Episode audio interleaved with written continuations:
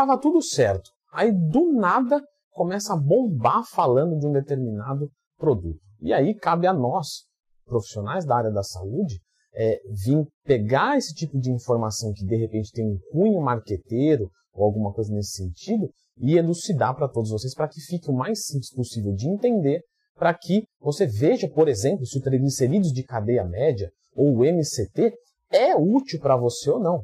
Em alguns casos, ah, legal. Em outros casos, péssima escolha, péssimo investimento.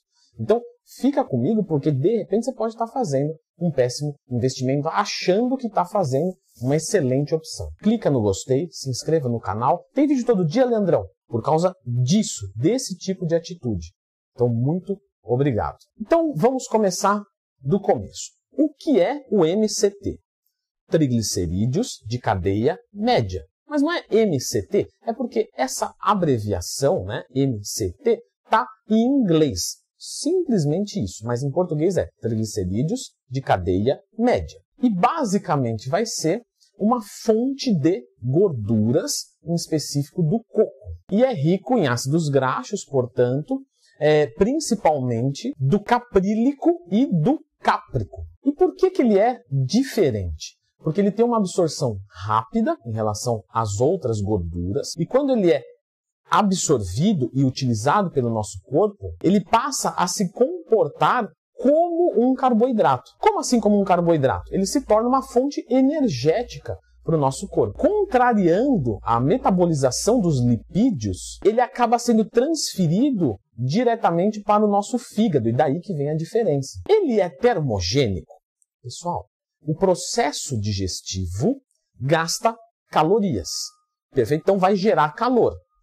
Então, se você me pergunta se ele é termogênico, é como qualquer fonte de alimentação. Se eu comer proteína, eu vou precisar ativar meu processo digestivo e isso vai consumir calorias. É só isso. Então eu vou consumir, Leandrão, o MCT para melhorar minha queima de gordura. O que, que você tem a dizer sobre isso?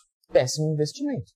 Porque se você vai buscar isso, você tem que ir buscar um suplemento que seja termogênico e que não tenha calorias relevantes. Aqui nós estamos falando de uma fonte de gorduras. Então ela tem uma densidade energética muito grande e o seu efeito termogênico eu já expliquei que é muito pelo processo digestivo.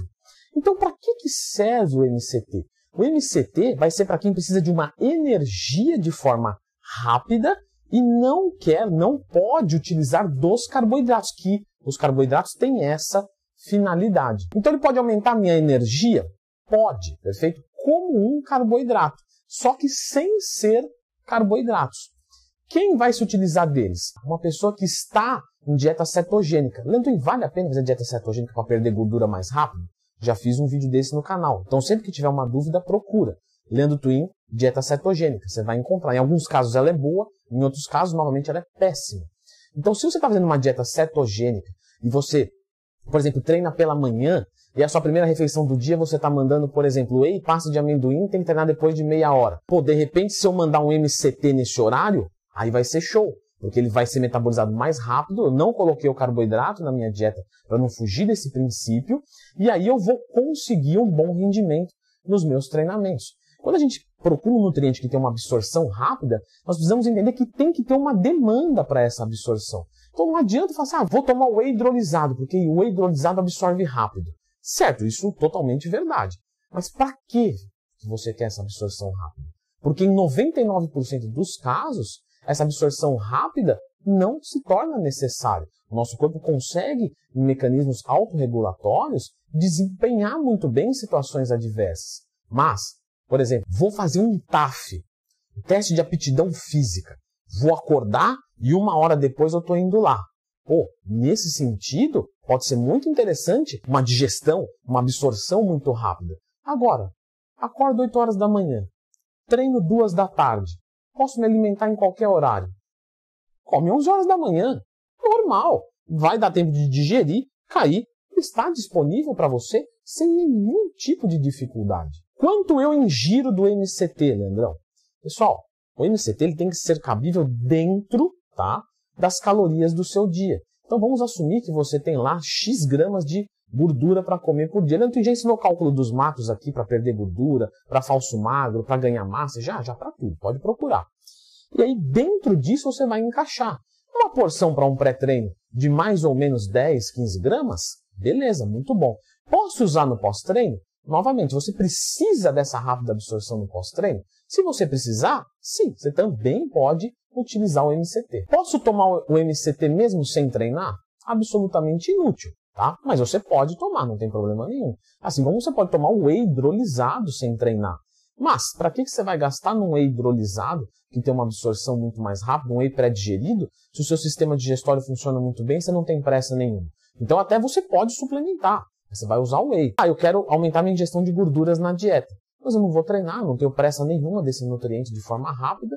Então é mais fácil eu mandar muito mais barato eu mandar uma colher de, de sopa de azeite. Claro, nós temos diferenças lipídicas aqui. E que fique claro, tá? A colher de azeite, em alguns casos, vão ser muito superiores. Como, por exemplo, esse caso que você não tem uma necessidade de velocidade. Você não tem uma dificuldade no processo digestório. E você não tem uma, uma demanda energética para isso. Você não vai treinar.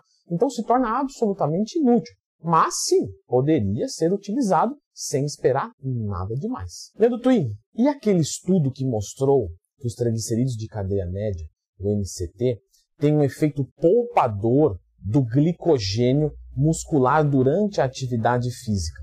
Pessoal, não procede. Não é num nível significativo.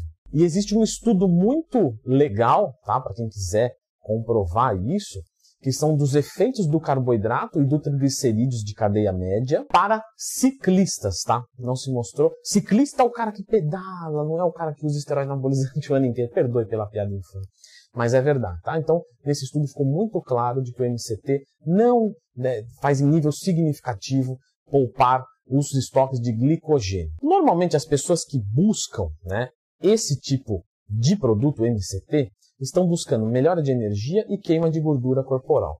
Então, para isso, eu vou deixar você com esse vídeo aqui sobre os termogênicos, que para isso vão ser dezenas de vezes mais eficientes. Claro, não são é, substituíveis um pelo outro, mas se você está procurando disposição e melhora de queima de gordura, o investimento que você deve fazer, caso você queira, vão ser nestes produtos aqui, os termogênicos.